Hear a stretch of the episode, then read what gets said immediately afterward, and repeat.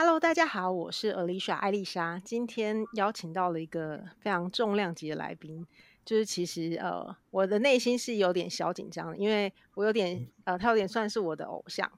对，今天我们邀请的呢是呃，在我们就是企业教育训练界相当有名的邱昌木老师，我们就邀请昌木老师。Hi Alicia，大家好。Hello。仓木老师真的很开心可以访问你，就是想当初我一开始也是在下面听你的课，然后后来在 工作上有机会合作，就是一直都很对于老师的专业啊，还有就是你的呃传达出来的那样的一个谦和的态度，我真的觉得超赞，很棒。好，谢谢。对，所以因为我就想说，我的这个主题就是真的就是呃，我比较希望可以做跟职业有关嘛。那因为我知道老师其实你自己培育过非常多的人才，嗯、所以也想说在这一块可以请教一下你的意见。哦，好啊，没问题。嘿，好，那我想请问老师，就是呃，因为其实您自己从你自己，我们把时间拉回到比较前面，就是当初你自己在念书的时候，你自己是念什么样的科系？啊，很特别啊！我我在宏基电脑上班，但是我念的科系是辅仁大学历史系，很特别吧？嗯，嗯对，所以是历史系，有特别的原因吗？呃、嗯，因为当时我妈妈说念念那个甲组哈，就是理理工科不错，那我就跑去念念社会组。啊，所以去念社会组的时候，那人家跟他说做生意也不错，那我就不念气管，我就是跑去念文学啊，念文学院，所以我妈气死了。所以当年就是跟跟妈妈怄气啊，这个当时候年轻，哦、好神奇哦。所以基本上呃，就是妈妈怎么建议你，就会朝相反的方向。对对对对，那时候在叛逆期。哦。是家里是只有你一个男生吗？我们家有九个兄弟姐妹。哦，有九个兄弟姐妹，只，只有我一个人念大学。嗯，但是你又刚好朝不同的方向走，那妈妈应该真的是会有一些想法。嗯，对呀、啊，有一些情绪这样子。嗯，他不是很开心，就是。不过至少念了大学了。哦，也是也是。那如果像这样子的话，就是变成你念历史系，当时你算是很享受在其中吗？嗯、还是都可以？因为像有些人，就是可能他的包容度很大。啊、嗯，但是念历史系，我觉得也蛮好的。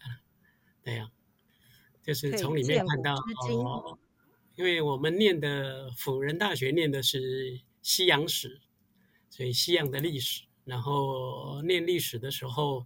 除了念那些各个朝代的断代史啊，什么英国史啊、法国史啊、俄国史啊，念各个时代或者各个国家的历史，还会有什么呃叫做历史哲学啊，所以会去看每一个时每呃整个历史观来看那段的历史到底是什么原因，背后的人的社会的政治的后面的原因到底是什么，所以我觉得也蛮好，嗯、对。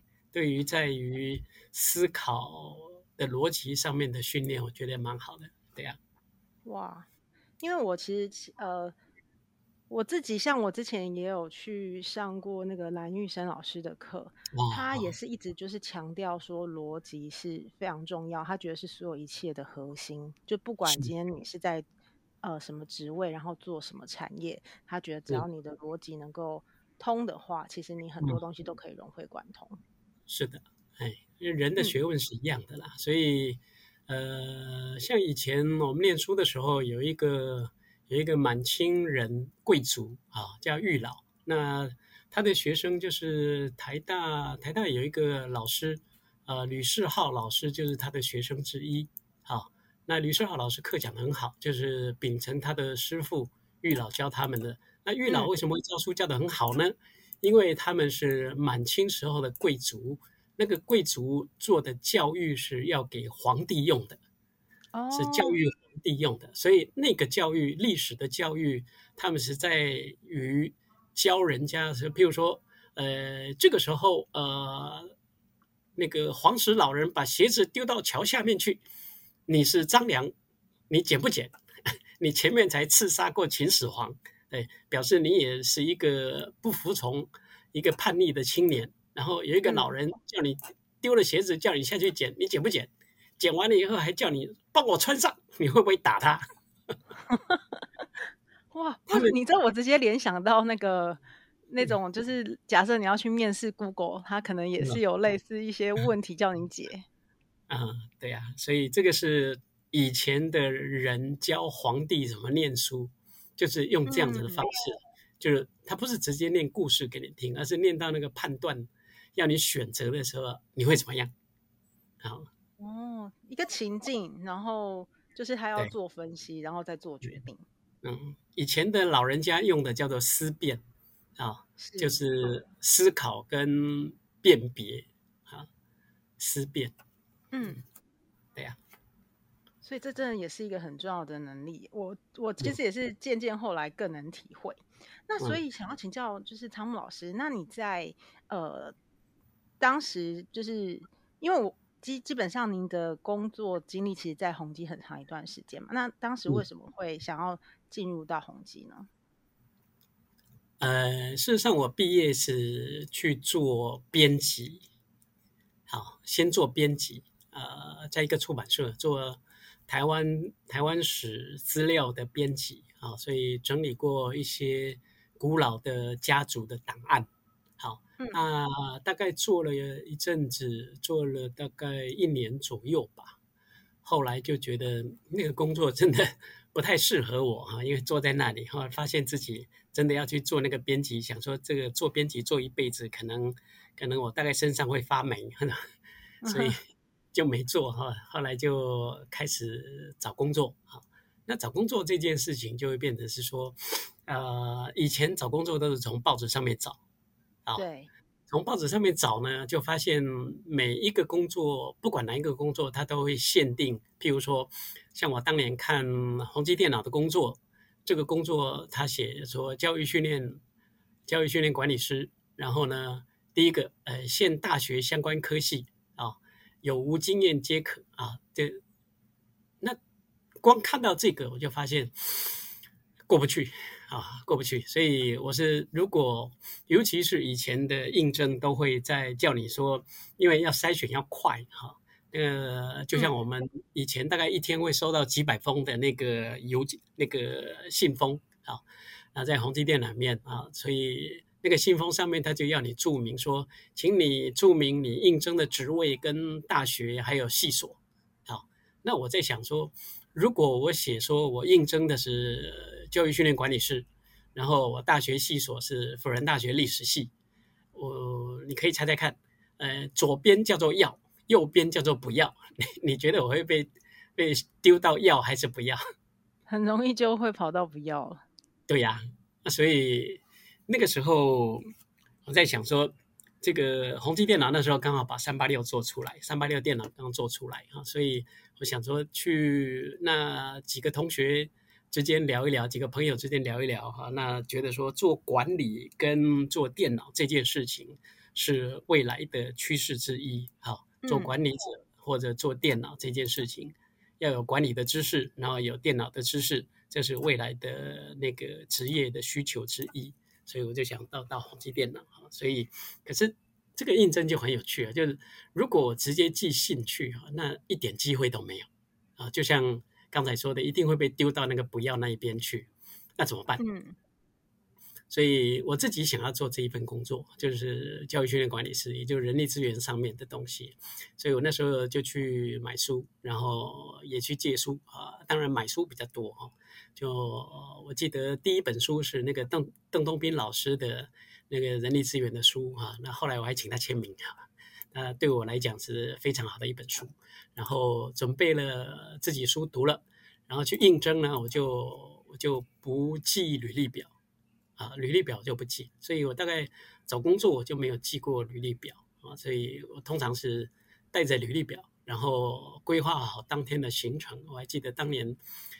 去宏基电脑的行程是是第一个是去去惠普电脑啊，在现在的中山站啊，中山那个捷运中山站兄弟饭店站在下面一站啊，然后去惠普电脑，然后去那边就跟那个呃柜台说，呃，我是我有看到贵公司有一个那个人力资源管理师，好，那我刚好路过，不晓得有没有机会来应征，好，然后他们就跟我说，我记得当年的柜台跟我说，我们不接受现场啊，你要寄履历表过来，啊我说那我可以留我的履历吗？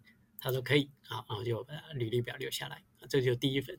这是第一个应征的啊，那第二个我就去去宏基电脑啊，去宏基电脑，我也是跟他说，呃，我在报纸上看到你们找训练管理师，好，我刚好路过啊，不晓得有没有机会跟呃单位主管谈一下，哦，那个柜台很好意，然后就问打电话问了一下，然后就 OK 啊，就我当年的主管啊叫尤凯良啊，就这样面谈，然后面谈完了就上来。特别吧，很酷哎！其实老师，你这个就是我们假设，因为做业务，有些会说就是要去做一个可能就是一个特定的拜访，但你其实你的你的面试其实也用了类似的概念。对呀、啊，那所以我后来问我的主管，啊、你为什么会用我？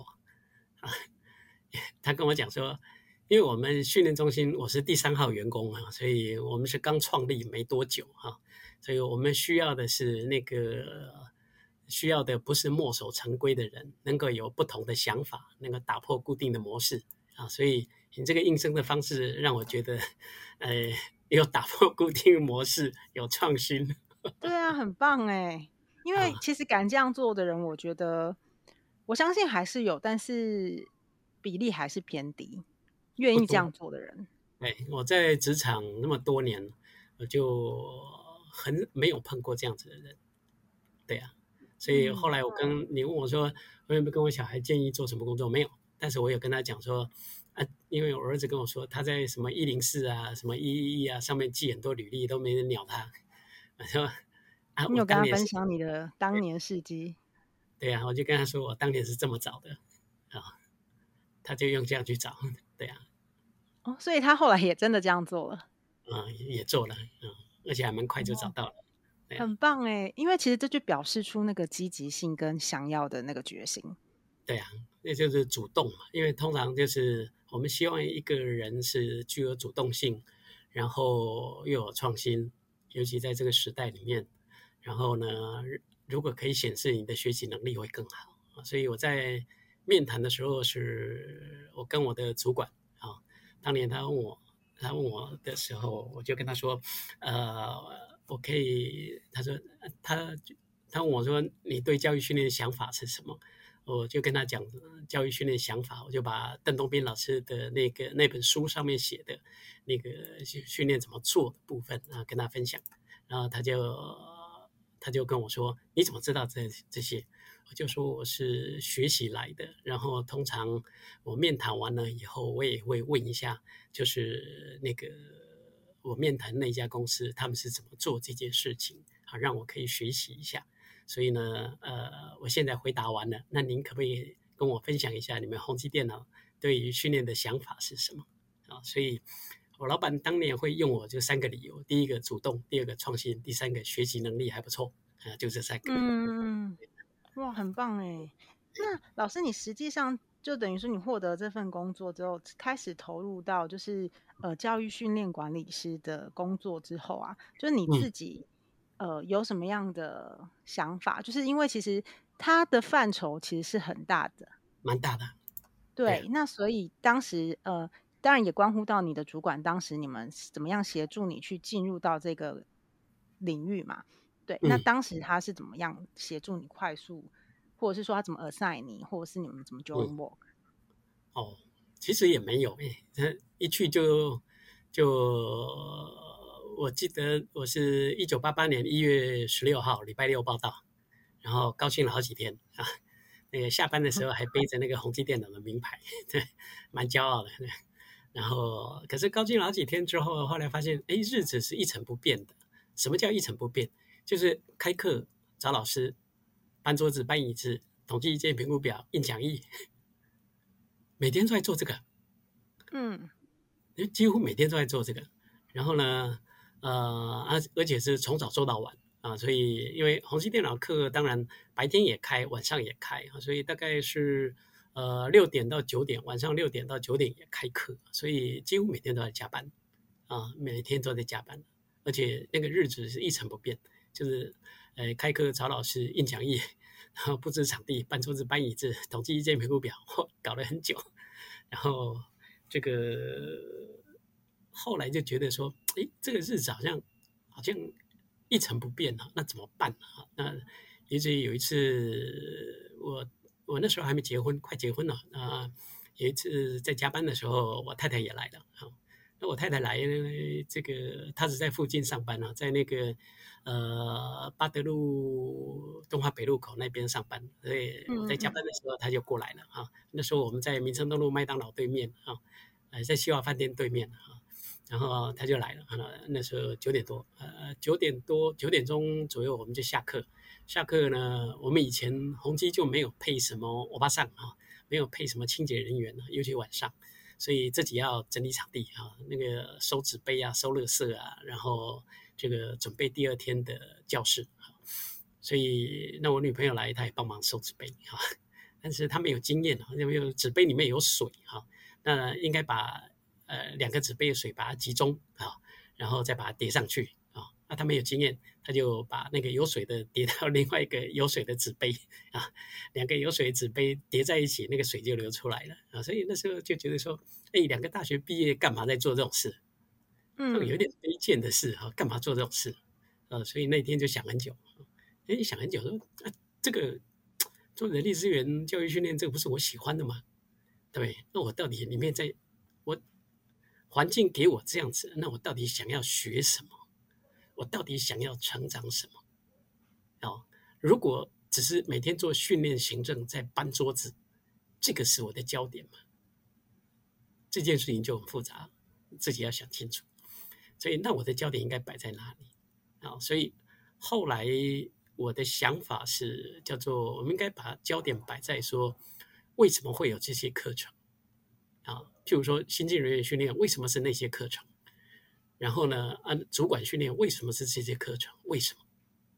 先要找到为什么这件事。所以这个是当然，你去问，你去问我的老板说啊，为什么这些课？哈，我老板刚开始也跟你讲说啊，就这些课啊，业界就开这些课啊。嗯、那所以如果从老板身上可能得不到答案，那时候怎么办？好那时候怎么办？所以还要再读书，所以才知道说，到底那个整个训练的规划到底怎么规划的。那时候读书还有去去上课啊，去上课也发现说，那个训练需求要知道什么呃，企业的目标啊，企业的文化，然后做组织分析啊，需求分析、工作分析等等哦。那时候学了很多啊，学完了之后发现每一样都会分析，但是。就跟那个看医生一样啊，这个身体不舒服，然后就给你检查说，哎，血液没问题啊，心脏没问题，胃没问题，什么膀胱没问题啊，神经也没问题，但是你就是痛，啊，就是你通通分析都会，但是你找不出来，是吧，哎，到底要开什么课？到底要开什么课？哦，那你分析完了以后，反而不会开课，是吧？所以那时候我老板跟我说啊，你你读书读半天还是不会开课。我说啊，开课很重要吗？啊，开课当然重要啊，不然公司每个月花几万块找你来工作，然后你不开课，你看看一个月就算三万块好了，那一年十二个月三十六万，如果给顾问公司，顾问公司会不会开课？哎，会会会会会。所以要不要开课？要，不开课会失业。所以书读得多哈，就是。刚开始的时候是见山是山，见后来读了书以后见山不是山啊。但是回到工作上来，又要见山又是山，还是要开课啊。你不开课，读那么书，读那么多书干嘛？按领人家薪水高，嗯、对，还是要开课，对啊。那于是才会想说，所以那自己怎么成长？自己到底要怎么成长？这件事情既然要开课，那自己要怎么成长？那于是就回过头来就是。所以第一个就是有有东西的就照抄，啊，呃，古代唐朝人的学习后来学传到日本去，他们叫做守破离，好，守就是保守的守，守住它，啊，嗯，守大概要守个一辈子哈，呃，可能要守个百分之九十，好，啊，破就是大概是就突破它，就是呃，像新人训的课程，就是先练习，先开一年，啊，照着开一年，然后接下来就是按里面的课程也练习讲啊。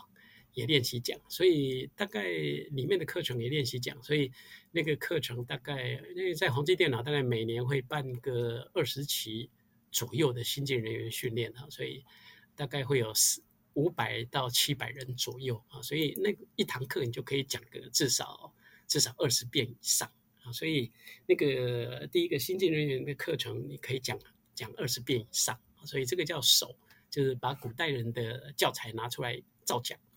讲到熟了以后，你就可以慢慢也加一点新的东西，那叫破。然后后来你可以讲到变成你自己的版本，那就叫离开的离啊。所以我觉得功夫是这么练出来的，就是不是一开始就胡乱创新啊。就是我也不要照别人的教材，我就自己讲啊。你你自己讲，新人训假设有五堂课的话，那你如果你讲第一堂课，啊后面四堂课怎么跟你连接在一起？啊，所以课程跟课程之间的串联怎么串啊？那就是课程设计的功夫。所以那为什么是这五堂课？好，所以我到后来也曾经被一个老板修理啊。那个老板，那个老板叫我们叫我们重新修订新进人训练的课程。我记得是我是一九八八年进去的，那是一大概一九九三年啊，九三年我做了五年的训练，觉得自己也蛮不错的哈，觉得自己蛮不错。那个是 IBM 来的副总。然后他就要我说：“你的新人训五年都没改，五年都没改。”我说：“我有改啊，里面单元课程单元我都有有内容，我都有调整过，也有实际的讨论跟教学啊，所以都有调整过。”他说：“不行，那那个那个都是那几堂课啊，就一天的课程都是那几堂，你要想一下，要改一下。”所以那时候就被逼，原来是单元课程的设计。那现在就变成是一个系列课程的设计，然后就在想说，那系列课程怎么设计这件事情。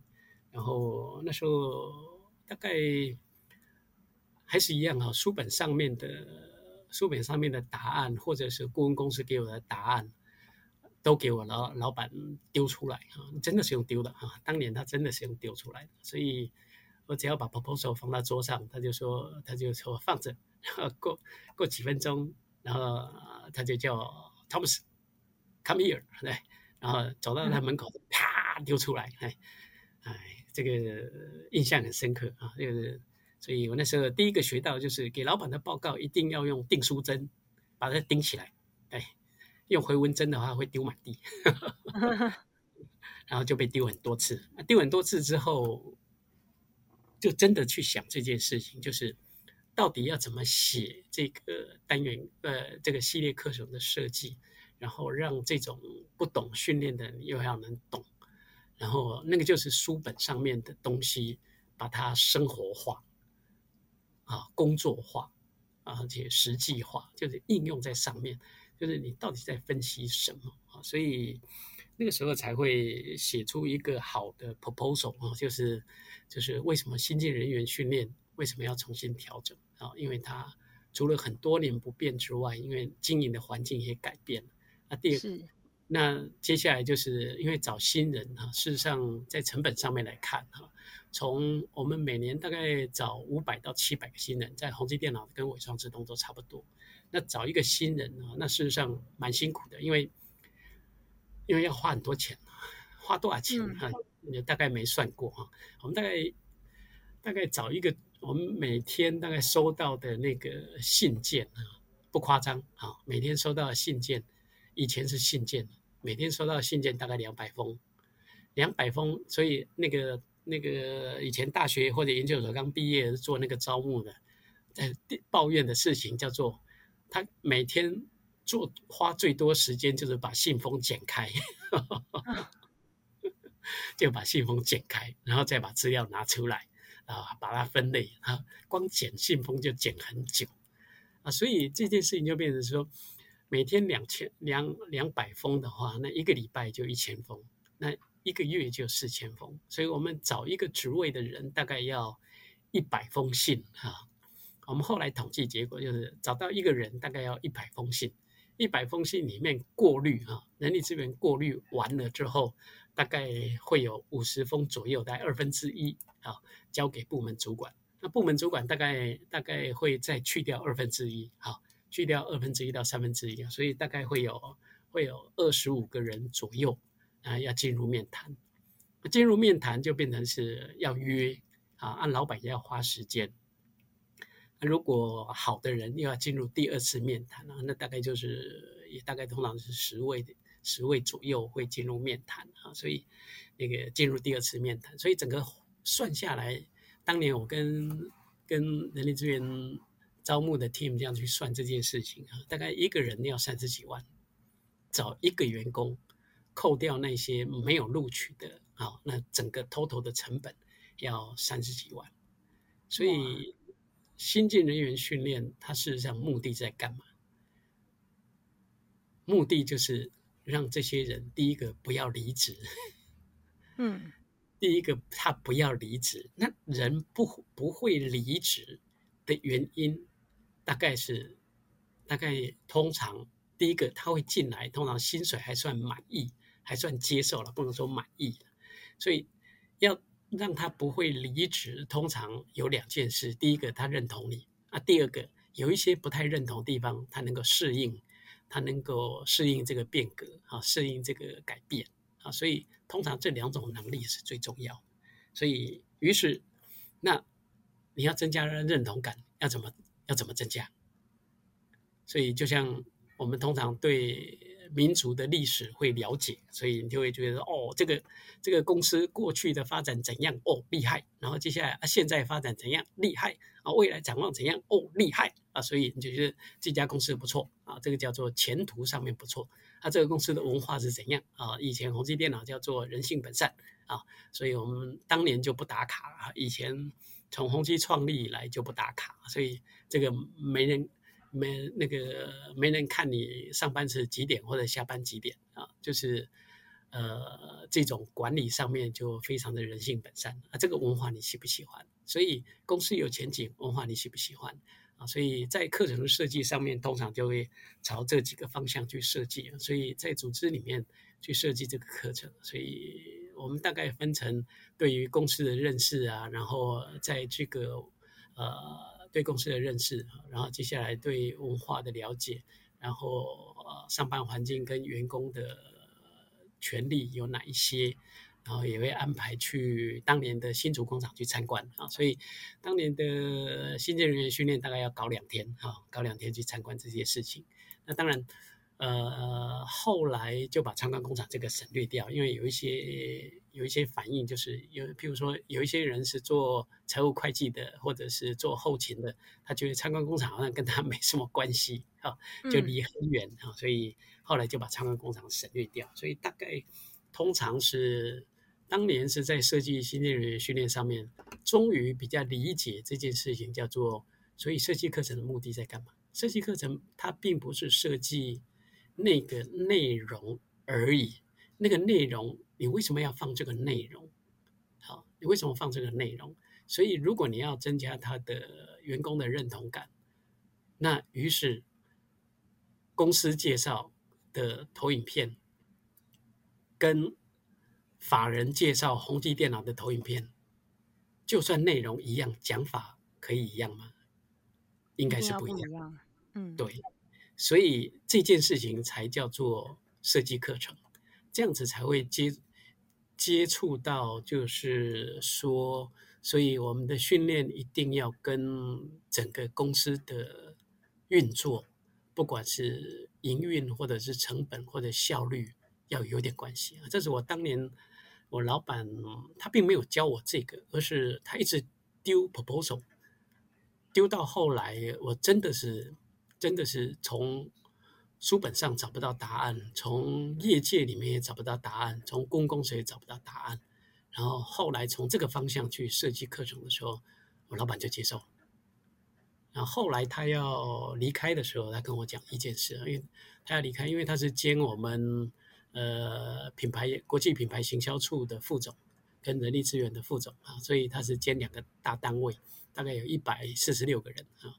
然后当年他搬了两批唐山财的嘛，所以国际行销处那边一个，然后人力资源这边一个啊，所以我是人力资源这边得到的啊，所以他觉得他那时候跟我说，我觉得你是辅仁大学历史系哦，然后呢，我觉得你是走后门进来的哦，所以我当初很想把你干掉，他以为我是走后门进去了，他很想把我误会。对，然后他说，所以我丢你 proposal。我说啊，老板，那个谢谢你啊，那个呃，对我来讲我是成长很多。他说，事实上我也不知道这个 proposal 怎么写，因为我是做行销的。所以后来这个案例是帮助我理解一件事情，叫做所有的东西在职场里面都可能会碰到。在下一集呢，苍老师也会继续来跟我们分享，当在职场上遇到挑战的时候，到底应该要怎么样转念，并且培养自己的硬实力跟软实力，成为能够善于收集资料，并且善于运用人脉的积极性人才。那我们就迫不及待的赶快听下集吧。